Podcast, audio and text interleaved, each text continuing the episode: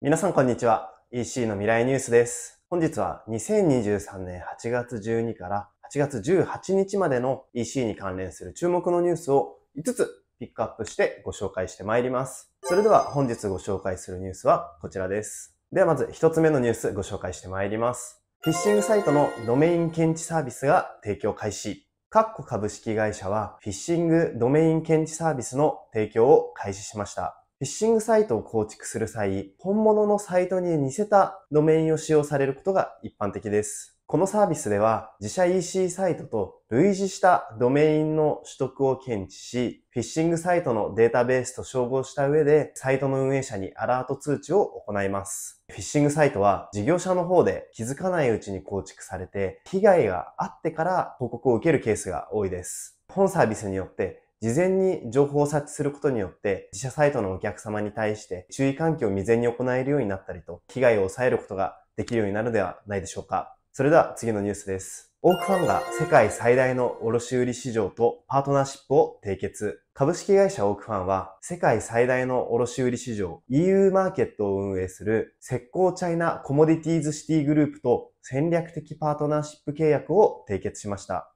この EU マーケットかなり大きいそうでして、1日8時間以上歩いても1年以上回りきるのにかかると言われています。かなりこの巨大な市場なんですが、サプライヤーの数7万5千社以上に上りまして、年間で4兆円もの取引が行われているようです。今回の戦略的パートナーシップ契約により、日本国内による EU 展示場の共同設立やオンラインプラットフォームの共同開発運用、日本と中国の企業間における輸出入のサポートを行っていく予定とのことです。この取り組みが具体的な形になってくることで、日本の物販に与える影響、かなり大きいことかと思いますし、中国から仕入れをされている方に関しても、大きく省流が変わる機会になり得るんではないかと思います。それでは次のニュースです。クーポンの発行が有料に変わりゆく楽天市場の機能。楽天グループ株式会社は8月2日の楽天オプティミズム2023で楽天市場の出店店舗向けに戦略共有会を開催いたしました。この共有会では直近で行われた機能の拡充や今後変更予定の機能に関して発表されています。インパクトが大きい新しい発表としましては、クーポン機能の有料化が挙げられるかと思います。利用料金に関する具体的な内容は8月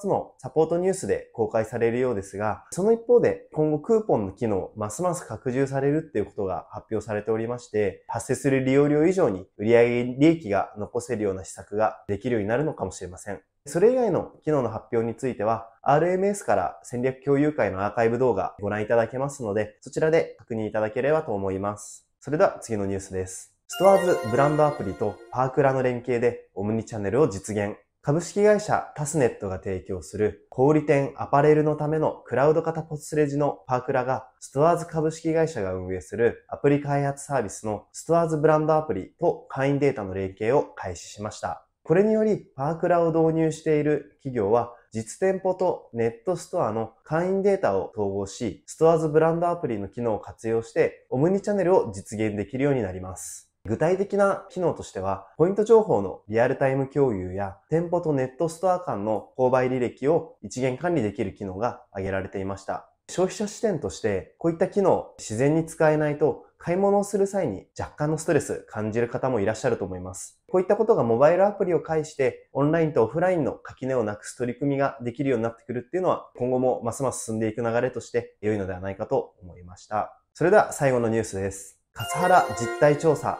小売業の50%以上が必要な言動、威圧的な言動を経験あり、株式会社 SP ネットワークはカスタマーハラスメント、略してカスハラについての実態調査を行いました。今回の調査により、カスハラへの認知度が高まっていることがわかる一方で、企業のカスハラへの対応が進んでいないことが明らかになったようです。特に小売業においては、回答の半数以上に必要な言動や大声を出すなどの威圧的な言動、責任が事業者側にないにもかかわらず、商品の交換や金品を要求する経験をしたことがあると回答されています。こういったカスハラは一定数発生してしまうことではあるため、研修の実地や対応方針を明確にするなど、組織的な対応が必要になってきます。通販においても小売業と同様のカスハラは発生することがあるため、まずはよくあるカスハラへの対応をしっかりと準備して、どういった形で対応していくのがいいのかっていうことを社内に浸透しておくといいのかもしれません。以上、EC の未来ニュースでした。この配信役に立つと感じていただいた方は、いいねボタンとチャンネル登録、クリックよろしくお願いします。